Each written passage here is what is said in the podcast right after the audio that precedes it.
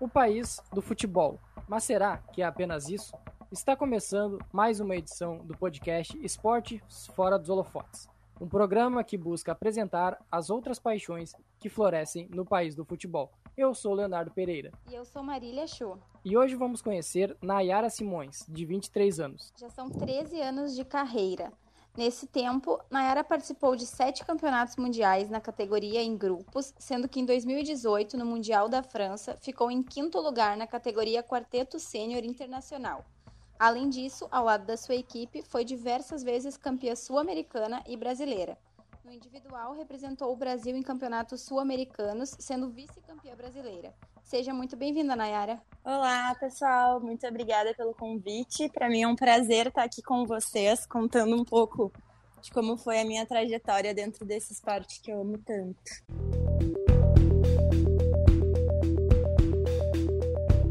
Conta um pouco mais de como tu iniciou na a tua carreira na patinação, o que te levou a iniciar no esporte, por quê, quais os motivos. Explica um pouquinho desse teu início. Então, é, desde pequena eu sempre fui muito ativa, assim, né? Eu fazia balé, fazia jazz. É, e aí a patinação era um, um, dos esportes, né, que a minha escola oferecia. E eu lembro que eu tinha em torno dos oito, nove anos, assim, eu tava passando no colégio no turno da tarde e vi o pessoal patinando, pedi para minha mãe, né, e me matriculei. É, eu lembro, assim, da minha primeira aula que desde o início, assim, eu já tive um pouco mais de facilidade, né? E já me apaixonei. Aí eu lembro que eu caí uh, não patinando, né? E tive que ficar uns seis meses aí parada.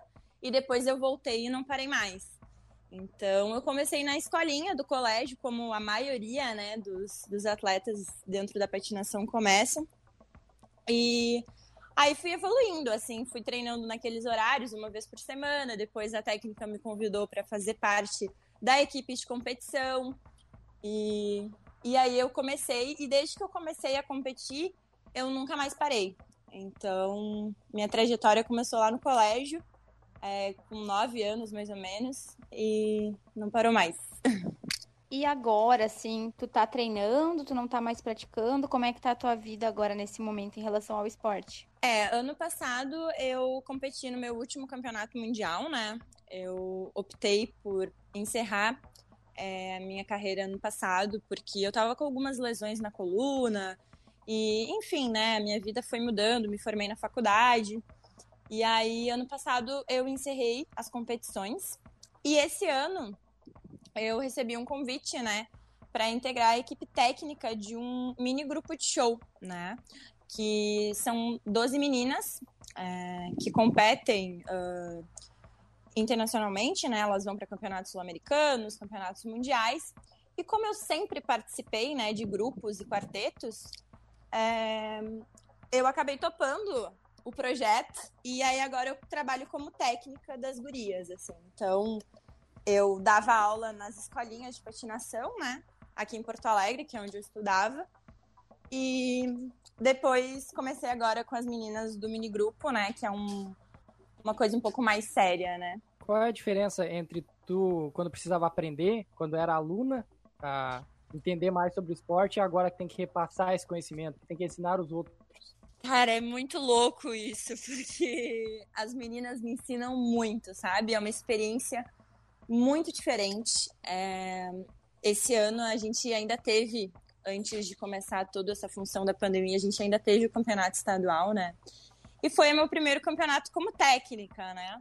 Eu tava mais nervosa do que qualquer outra competição da minha vida, assim. e ver as meninas competindo e elas conseguiram ficar em primeiro lugar, né? Então elas foram campeãs gaúchas. Foi assim, ó, te digo até que às vezes mais gratificante para mim do que quando eu ganhava, sabe? Porque ela, a gente é um espelho para elas, né? Então, assim, obviamente que a gente não sabe tudo, a gente aprende a cada dia, mas eu aprendo muito com elas e para mim é uma honra poder dividir essa minha trajetória, né? Porque elas sempre perguntam como eram as competições, como a gente treinava. É, hoje eu sou colega de uma menina que competia comigo, né? Então a gente tem, assim, mais ou menos uh, a mesma metodologia, assim, sabe? Então a gente consegue passar uma coisa bem legal para as meninas, sabe? Elas aprendem muito, a gente aprende com elas. E eu tô gostando bastante, assim, dessa experiência. E, ô Nayara, tu teve que tomar uma decisão, assim, por exemplo, né? Tu te formou em odonto, né? E em que momento, assim, tu, tu percebeu daqui a pouco ou tomou aquela decisão de ok, agora vou dar um passo em outra direção na minha vida, né? Vou trabalhar profissionalmente em outra área. Como que foi isso para ti? Em que momento também, daqui a pouco, a patinação deixou de ser hobby se transformou numa coisa mais, assim, profissional, né? De competição mesmo, de em busca de títulos. É, então, Marília, eu, eu sempre levei a patinação como uma coisa mais séria na minha vida, né? Eu não tive digamos assim, uma rotina normal, né, de qualquer adolescente, de qualquer garota assim da minha idade. Então, ao invés dos finais, eu não tinha, não tinha finais de semana, eu sempre estava no ginásio das 8 da manhã às 7 da noite, no sábado, no domingo, durante a semana eu saía do colégio e ia direto. Então, assim, a minha vida sempre foi isso, sempre foi essa com essa responsabilidade. Quando eu entrei na faculdade, é, eu justamente vim fazer faculdade aqui em Porto Alegre para conseguir uh, conciliar os treinos do grupo, né? Que era onde eu optei por continuar competindo, porque teve um momento na minha carreira em que eu tive que optar, né? De sair do esporte individual e ficar somente com o esporte, uh, com o trabalho em grupo, né? E eu, eu parei com o individual e continuei com o grupo. Então foi mais ou menos no mesmo período em que eu vim aqui estudar, uh, fazer minha faculdade. E aí eu foi bem difícil, assim, sabe? Então, no final. No, mais ou menos no final do ano, assim, do ano retrasado, né? Quando eu decidi que não, ano que vem vai ser o meu último ano, eu já tava bem esgotada, sabe? Então, assim, eu via que eu não dava mais conta de fazer tudo aquilo, que a faculdade realmente estava me exigindo é, muita coisa, né? E eu ia ter que optar, não adianta, assim. Então, como eu já tava, eu já comecei o, o, ano passado com essa lesão na coluna, que foi uma lesão bem séria, assim. Eu não. Eu tive que fazer infiltração para conseguir continuar competindo. Aí eu decidi que realmente era hora de eu parar, sabe? Eu não parei é, com um sentimento assim, meu Deus, sabe? Nunca mais vou voltar, acabou pra mim. Não, sabe? Eu terminei com o coração tranquilo. Conversei muito com as minhas colegas de equipe. É, conversei muito com a minha técnica. E ela mesma falou, Nai, não, não significa que tu parou hoje, que tu vai parar para sempre, sabe? Porque a patinação, por mais que seja um esporte que não seja muitas vezes tão valorizado pela sociedade, né? É, é um esporte que apaixona. Então, assim, hoje eu dou aula para as meninas porque eu amo esse esporte, eu amo estar dentro da patinação. Então, para mim não foi uma escolha, foi uma escolha mais que necessária, assim, sabe? Tanto pela lesão quanto pela minha rotina, que dali para frente seria outra completamente diferente, sabe? Ao mesmo tempo em que é um esporte muito belo, de beleza visual, assim, do, dos movimentos, ele também necessita de uma perfeição e erro zero, né? Como é que é a realidade de treinamento e a pressão psicológica para brigar com essa perfeição de que qualquer erro pode te custar um campeonato? É, é, dentro da patinação a gente treina às vezes o ano todo para chegar e se apresentar por três minutos, cinco minutos, né? Que é mais ou menos o quanto dura uma coreografia. E tu não tem chance de erro, assim. A gente tem um esporte que, infelizmente, ele é cruel, assim, sabe? Porque a gente não tem tanto apoio, então a gente treina muito. É muito caro, não é um esporte barato. E a gente, além dessa pressão é, interna, que a gente treina, treina, treina, quer chegar na hora e quer dar o melhor, existe essa pressão de fora também, sabe? Então, é, eu sempre lidei muito bem com isso. É, tinha ajuda psicológica, eu acho isso muito importante. A gente procura isso para as meninas também, porque se a tua cabeça não é forte, tu não consegue chegar lá, né? Então, assim, não é fácil tu entrar na beira de uma pista com o ginásio lotado, como acontece nos mundiais, né? E lidar com isso. Então, realmente, assim, é treino psicológico, sabe? A gente trabalha muito isso. É, não é só técnica, não é só reforço, é, é, é, tudo junto. Assim, a mente é tão importante quanto a técnica, né? Então, isso sempre foi trabalhado, a equipe de competição sempre trabalhou isso. E eu acho, eu, Nayara, considero uma das coisas mais importantes dentro da quadra. Tu comentou que é um esporte caro, né? E, assim, acredito que também, de certa forma, os equipamentos também não são baratos e que precisa, que as meninas precisam utilizar, os meninos também, obviamente. E como que tu encara essa questão aí de patrocínio, por exemplo, é difícil de conseguir? Tem gente interessada querendo patrocinar ou, é, né, como que é o, em, com relação aos custos mesmo para adquirir equipamentos, para conseguir viajar para competir? Então, é, é muito difícil tá? Eu vou ser bem franca com vocês, assim, não é uma coisa que a gente consiga patrocínio. Eu, uh, aqui em Porto Alegre, em Venâncio, a gente tenta sempre, muitas vezes a prefeitura me cedeu algum auxílio, né? Uh, a gente teve alguma ajuda, mas na grande maioria é uma ajuda mínima, né? Perto de tudo que a gente gasta. É, o equipamento é um equipamento muito caro, tá? Normalmente a gente usa patins é, que não são fabricados no, Brasil, né? Então são importados, é, são equipamentos mais caros. As roupas das competições também não são baratas. É, e muito menos as viagens, né? Como eu te falei, a gente tem muitos campeonatos durante o ano. Então a gente tem o estadual, tem o brasileiro, normalmente ele é feito em duas etapas, e tem também uh, o sul-americano e o mundial. Então, assim, eu sempre viajei duas vezes por ano para fora do país. E a gente sabe que isso não é barato, a gente não conseguia patrocínio, é, a gente tirava tudo do nosso bolso. E o que a gente fazia muito eram alguns eventos, sabe, para conseguir arrecadar dinheiro é, e conseguir competir. Então, como a gente trabalhava em grupo, a gente acabava fazendo eventos é, para arrecadar dinheiro, como massa show, é, às vezes faziam galinhada, apresentações, chegou um, um, um, período assim que a gente tinha que se apresentar e cobrar um cachê. Esse cachê vinha pro, pro caixinha do grupo ou do quarteto e era esse dinheiro que a gente usava, tanto para pagar os técnicos, que o coreógrafo ele é sempre de fora, né? Nosso último coreógrafo é, que trabalhou conosco era de Portugal. E, e aí a gente tinha que pagar isso de alguma forma, né? Mas meus pais sempre bancaram isso. E hoje em dia, eu vendo as meninas, né, é mais ou menos a mesma coisa, não mudou muito, não. A patinação artística, ela é muito mais do que saber patinar, né? É necessário ritmo, entrosamento, atenção extrema.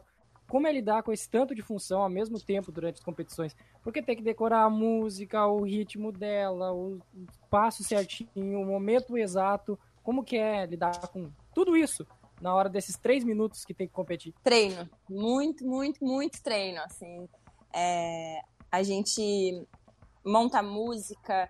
Uh, com a, é importante também a gente hoje eu vendo de fora eu consigo entender a importância do atleta, né, é, do patinador ou da patinadora, compreender a música, sentir a música, ter essa noção musical. É, a gente monta música, escolhe tema, estuda o tema, né? Então, exige uma expressão corporal, facial muito grande da atleta. E a patinação, eu digo, né? O mais belo da patinação é isso, né? É, expressão, é, tu contar uma história patinando. Então, é muita coisa envolvida, sabe? Como eu te disse, assim, a gente não lida só com técnica, a gente lida com muitas coisas. Então, a única coisa de. O único jeito de conseguir resolver tudo isso e dar conta é treinando. Então é muito, muito, muito treino, assim, não tem outra, outra saída. É um esporte que tem popularidade, né, no Brasil, enfim, no mundo, mas infelizmente a gente não vê nas grandes mídias, né, nas, uhum. nas mídias da massa, que a gente chama, né, que é TV, enfim, rádio, a gente não vê muito. Como que tu encara essa questão aí de divulgação mesmo, né, até pro, pro próprio esporte? Sabe, Marília, que eu tava pensando, quando eu comecei a patinar, o esporte ainda era muito menos divulgado, o pessoal ainda não conhecia muito, né? E eu acompanhei um pouco dessa evolução da patinação dentro da mídia, sabe? Participei de muitas matérias. É, é, acredito que na nossa época ali, sabe, o esporte foi se tornando um pouco mais conhecido. Uh, mas ainda, eu acho que é um esporte. Eu acho que não só a patinação, sabe? Eu acho que muitos esportes são desvalorizados dentro do país. Se tu vai ver a patinação lá fora, na Europa, por exemplo, Cara, é bizarro, assim. Eles têm total estrutura para treino. A seleção recebe total apoio. Uh, aqui no, no, nosso país, infelizmente, a gente não recebe apoio, sabe, do governo e nem nada. Por exemplo, o meu uniforme da seleção brasileira é o que tem que pagar. a minha inscrição no campeonato, eu que tenho que pagar. A gente não tem um centro de treinamento, a gente muitas vezes passa muita dificuldade para conseguir ginásio, né? Porque a gente compete muito com futebol, futsal. Uh, então, assim, é muito, muito difícil, sabe? É, mas eu acredito que dentro uh, da mídia, assim, a gente conseguiu evoluir bastante nos últimos anos, mas ainda assim é mínimo perto de outros esportes, né? O Brasil ele não é reconhecido pelos esportes de inverno, né? Os esportes das Olimpíadas de inverno. No caso, a patinação artística é considerado um deles. Num país tropical, num país que valoriza muito os esportes de verão, as Olimpíadas de verão, e pouco dá destaque para as Olimpíadas de inverno, dá para se dizer que esse é um dos fatores para desvalorização de esportes como a patinação artística? Eu acho que nem tanto a questão é, de ser um esporte, de ser um país, assim, eu acho que é, o, é que é o país do futebol, né? Aqui eu acho que a gente valoriza muito assim o futebol e acabam que os outros esportes não são tão valorizados. É, eu acho que está mais relacionado a isso, sabe? Eu acho que o brasileiro tem isso em si, sabe? Então, assim, a patinação ainda não conseguiu se tornar um esporte olímpico, né? A gente está aí na, na luta. Mas eu acho que, que é mais relacionado a isso, sabe? Da cultura do país mesmo. Então, é, não adianta. Desde pequenininho, uh, o, o, futebol ele é muito valorizado, tanto é, não só no profissional, né? Mas no dia a dia. Então, eu acho que, que é mais por esse lado. Acho que por ser justamente o país do futebol, talvez os outros esportes fiquem sejam deixados um pouco de lado, assim. Quais são as tuas frustrações a respeito do esporte, assim? Eu acho que essa questão da mídia também, de certa forma, é, né? É um pouco frustrante para vocês como atletas, daqui a pouco, né, saber que não vão ter é, que a categoria não vai ter tanto reconhecimento, né? Que as competições não vão ser tão divulgadas. Além disso, que mais, assim? É, eu acho que isso sim é uma das minhas grandes frustrações, o fato de não a gente não ter nenhum apoio também financeiro prejudica muito, assim. Eu já vi muito atleta bom parar de patinar por falta de. por, não ter condições financeiras de se manter dentro do esporte. É, e eu acho que é mais isso, assim, é, é realmente a desvalorização do esporte. Hoje eu, eu falo assim para minha mãe: pô, mãe, se a gente soubesse que seria tão difícil, é, a gente talvez não, não, tu talvez não teria me colocado, né? Ela disse sim, porque quem faz patinação hoje é, eu vejo que é porque ama muito, sabe? É porque realmente se apaixonou pelo esporte, porque não é fácil ser patinadora hoje no, no Brasil. É, a gente realmente não, não tem ajuda de lugar nenhum, assim, é raras as vezes que a gente consegue algum apoio. Como eu te disse, isso já melhorou de uns anos para cá, mas ainda assim a gente tem muito para crescer, né? E eu acho que uma das minhas grandes frustrações foi isso, sabe? A questão financeira nos últimos anos, desde 2017, na realidade, a patinação é, é, nos campeonatos mundiais surgiram os campeonatos mundiais de todos os esportes de roda, né? Então, pra gente, era como se fosse uma Olimpíada, porque aí sim a patinação era valorizada, sabe? Então a gente ia viajar, a gente via uma estrutura de competição jamais vista, assim, sabe? Era bizarro, assim. Ano passado aconteceu em Barcelona, né? Então são todos os esportes de roda, patinação de velocidade, patinação artística, skate, hockey, todas essas, essas modalidades juntas em um campeonato só. E aí foi que eu comecei a ver o nosso esporte sendo um pouco mais valorizado.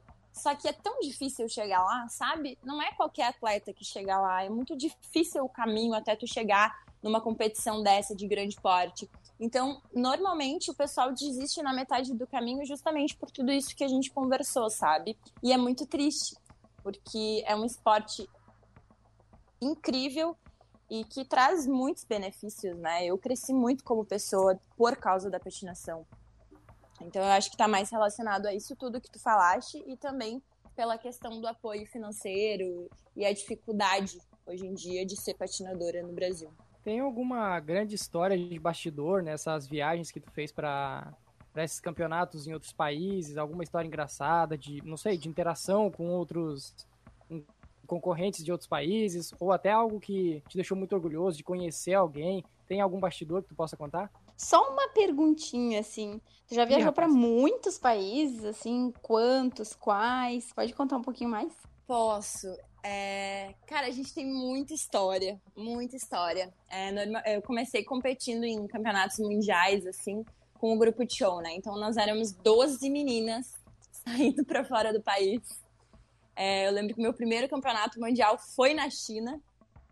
É, e eram com 12 colegas, 12 amigas, né? Então, assim, todas essas viagens têm inúmeras histórias engraçadas.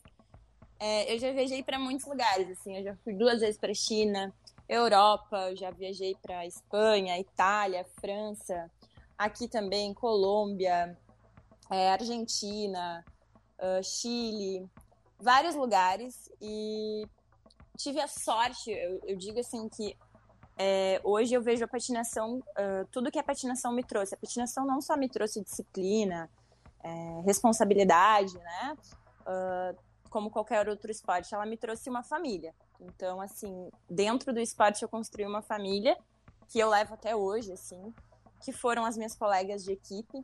Então, é, eu acho que a grande, o grande, a grande qualidade, assim, a grande virtude que o esporte me trouxe foi justamente isso, sabe? De conhecer o mundo, assim. Eu conheci muitos lugares, é, diversas culturas, Uh, e sou muito grata por ser uma menina tão nova, né? Eu tenho, fiz 23 esse ano e ter já conhecido o mundo todo. É, eu sou muito feliz, assim, de poder dizer isso para as pessoas. E eu acho que eu continuei tanto na patinação, fui tão longe, é, que nem te falei, assim, terminei até faculdade, até o último ano, até onde não dava mais, justamente por isso, sabe? Por ter o privilégio de poder viajar e conhecer todos esses lugares. A gente tem muitas histórias, a gente Ai, já tem uma. Eh, foi uma vez, a segunda vez, acho que a gente foi pra China, que a gente foi para um hotel, e como na China é tudo muito difícil, né? Uh, a gente optou por pegar um hotel bem bom, assim, que tivesse toda a estrutura necessária, principalmente relacionado à alimentação, que lá é muito diferente da nossa, né? E eu lembro que a gente estava um dia no hotel, e foi também Jogos Mundiais, né, de rodas. Então tinham várias modalidades no nosso, no nosso hotel. E uma das minhas colegas foi uh, trocar dinheiro e entrou para a lista negra da China. Então ela estava barrada, completamente barrada na China, ela não podia fazer nada. A gente teve que entrar em contato aqui no Brasil com diversas pessoas para conseguir a liberação dela. E ela entrou para a lista negra porque ela uh, a gente pagou o hotel todo num, num, cartão só, né? Então acabou extrapolando o limite ali que ela podia gastar por dia no país. E aí ela foi um dia trocar dinheiro e o cara só dizia blacklist, blacklist. Ela, meu Deus Muito do bom. céu, o que que é isso? Aí a gente foi pesquisar e viu que a menina tava, tipo, podia ser presa, sabe? Porque não podia viajar, ela não podia embarcar de volta pro, pro Brasil. Ela não podia fazer nada, ela não podia trocar dinheiro, nada, nada. E na China é tudo muito sério, né? Lá não é brincadeira, assim. Qualquer coisa que tu faça fora da linha é muito, muito sério, não dá pra brincar. A gente entrou em desespero, a menina não. Assim, ó, foi uma confusão absurda, assim. A gente já ficou também, uh, uma vez, na primeira vez que a gente foi pra China, a gente nunca tinha ido, né? Imaginam, 12 meninas, né, do outro lado do mundo, é, crianças, eu tinha o quê? 14, 15 anos. E a gente foi pro nosso hotel e o nosso hotel, uh, não sei o que aconteceu, tava cheio. E aí a gente foi parar, o, a, a, a organização do campeonato nos mandou para um hotel assim, olha, que, que a gente acordou no meio da noite e tinha polícia invadindo o hotel, sabe? No nosso andar, assim, fazendo as pessoas de refém, a gente, tudo umas menininhas, sabe? Com o uniforme do Brasil, assim, eu falei, gente, pelo amor de Deus. Assim, tem muitas histórias engraçadas. É, que com certeza é o que faz valer a pena, né? Tudo isso, assim, é muito legal, é muito bacana. Fora da pandemia, assim, né? Numa, num ano normal, por exemplo, quantas competições em média tu participava por ano, assim, e como funcionava a tua rotina de treinamentos? Eu treinava, é, eu vou te falar mais agora pro final, tá? Como eram os treinos. A gente sempre tinha o campeonato estadual, que normalmente era no início do ano. Então as nossas férias de verão ali não existiam, a gente passava sempre treinando. E normalmente era quando a gente treinava mais, porque como a gente não tinha aula, a gente tinha que aproveitar, né? Então a gente treinava às vezes uh, quarta, quinta, sexta, uh, sábado, domingo, ou quinta, sexta, sábado, domingo, o dia todo, manhã e tarde. E durante a semana, quando a gente voltava, a gente treinava sempre é, segundas, quartas e finais de semana. é, num horário muito louco, assim, que era das 10 a 1 da manhã, 10 à meia-noite, 9 à meia-noite, que era o único horário que tinha quadra liberada pra gente. E o único horário que a gente conseguia, né? Então, eu normalmente treinava, no outro dia, 7 da manhã, eu tinha que estar atendendo na clínica da faculdade. Então, a minha rotina era sempre essa, sabe? E os campeonatos eu sempre tinha uh, o campeonato estadual, em seguida já era logo o campeonato brasileiro. Uh, se a gente conseguisse, o que, o que era normalmente o que a gente fazia, a gente era convocada para o sul-americano ou pan-americano, né, dependia do ano, e em seguida, lá pelo, por setembro, outubro, era realizado o campeonato mundial, né. A gente, como eu te disse, fazia, uh, participava desses campeonatos.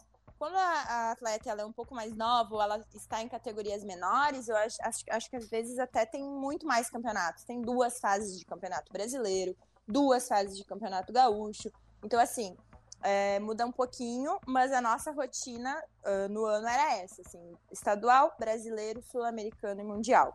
Então, normalmente sul-americano e mundial eram fora do Brasil. E, e aí a gente tinha que viajar, né? A patinação tem aquela visão do público de um esporte glamouroso, de espetáculo, de beleza. Para além disso, como tu definiria o esporte? Um esporte para guerreiros, porque não é fácil é um esporte muito gratificante, assim, mas muita coisa desanima no caminho, assim, então difícil, não é um esporte fácil, é, é muito fácil tu parar, abandonar tudo na metade do caminho, assim, sabe? O que a gente vê dentro da pista, que é aquela coisa bonita das meninas arrumadas, né, com aquelas malhas cheias de pedras e lindas, não entendem tudo que acontece fora dali, sabe?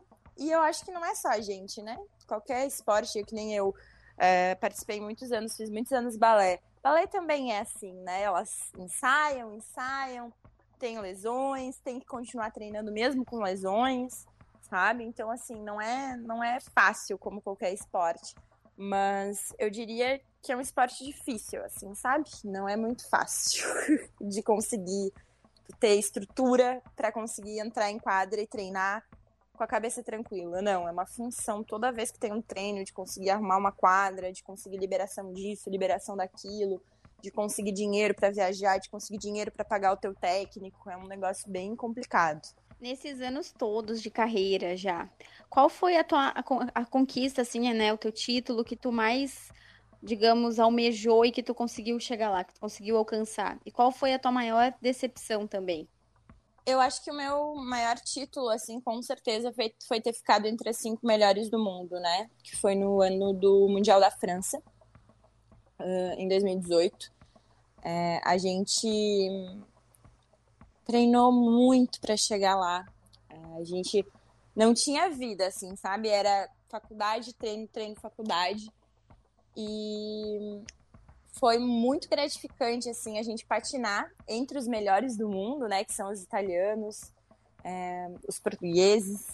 E a gente sair da pista e ver nossa colocação lá em, em quinto lugar, sabe? A gente só perdeu para os melhores do mundo, sabe? Que eram realmente os italianos, os espanhóis e os portugueses. Então, assim, pra gente aquilo foi aquela sensação. Eu lembro até hoje, assim, eu na beira da quadra, vendo as notas saírem no, no telão e subindo aquele quinto lugar ali. Para mim, aquilo ali é inexplicável. Eu lembro disso até hoje. Eu tenho orgulho da gente até hoje por ter chegado ali, né?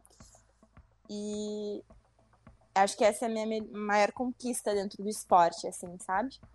E a minha maior decepção em competições, assim, eu acho que eram quando teve um, acho que foi um campeonato brasileiro que eu fui competir numa categoria internacional. Eu tinha recém é, passado, né, para categoria internacional.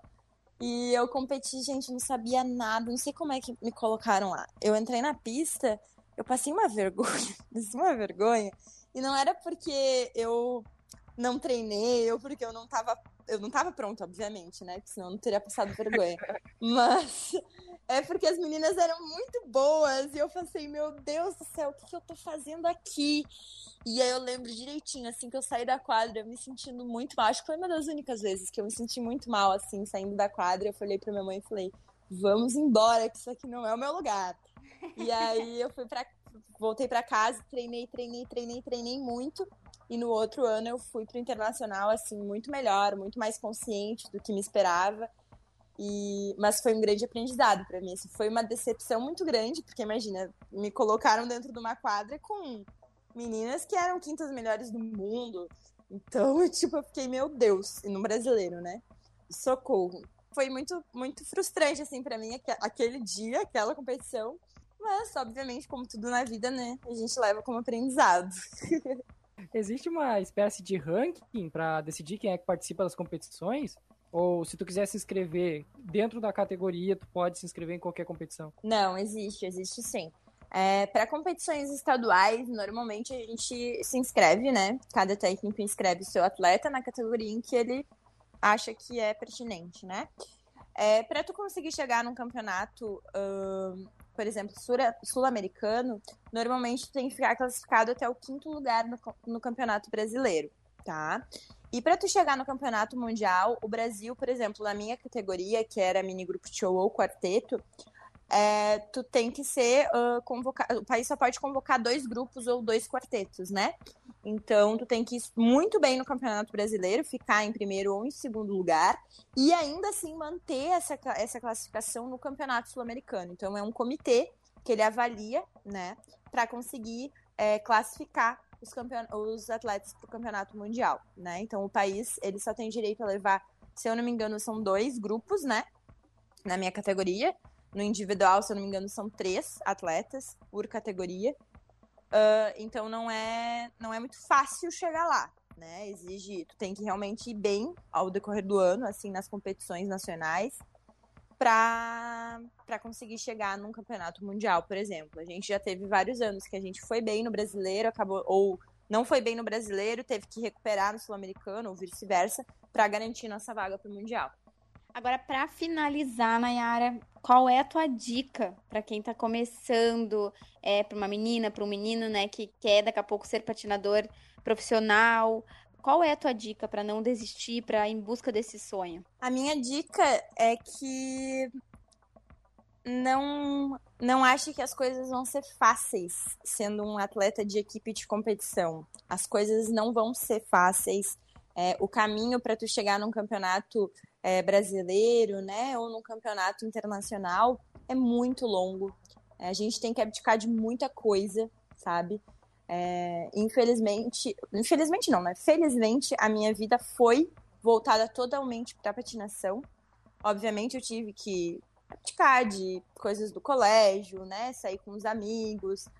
É... Normalmente eu virava a noite estudando, que nem agora na faculdade, para conseguir dar conta de treinar e, e, e, bem nas cadeiras da faculdade.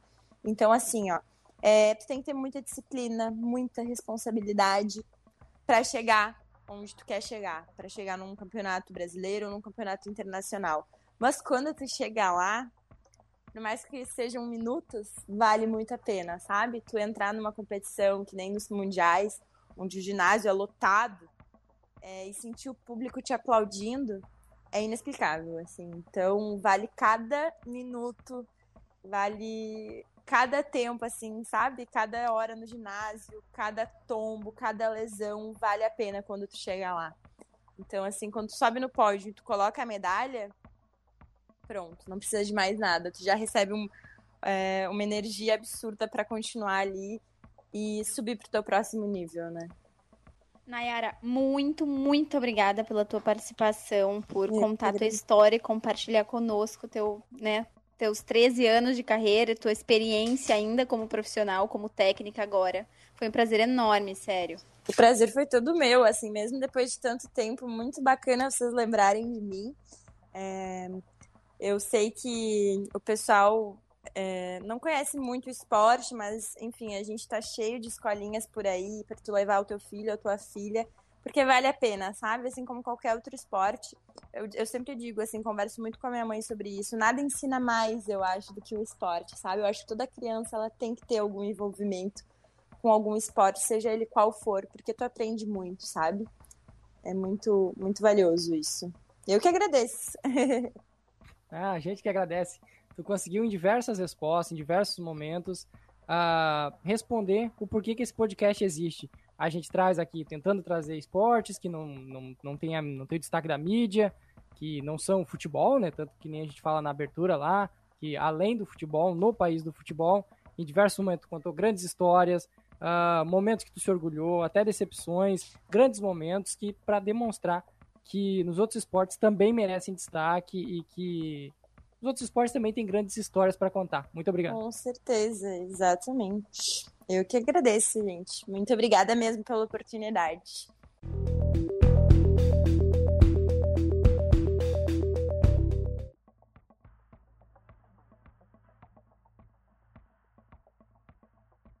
Estamos disponíveis no Spotify, Cashbox, Apple Podcast, Google Podcast e demais agregadores. Para não perder nenhuma edição, assine e se inscreva em nosso feed. É de graça.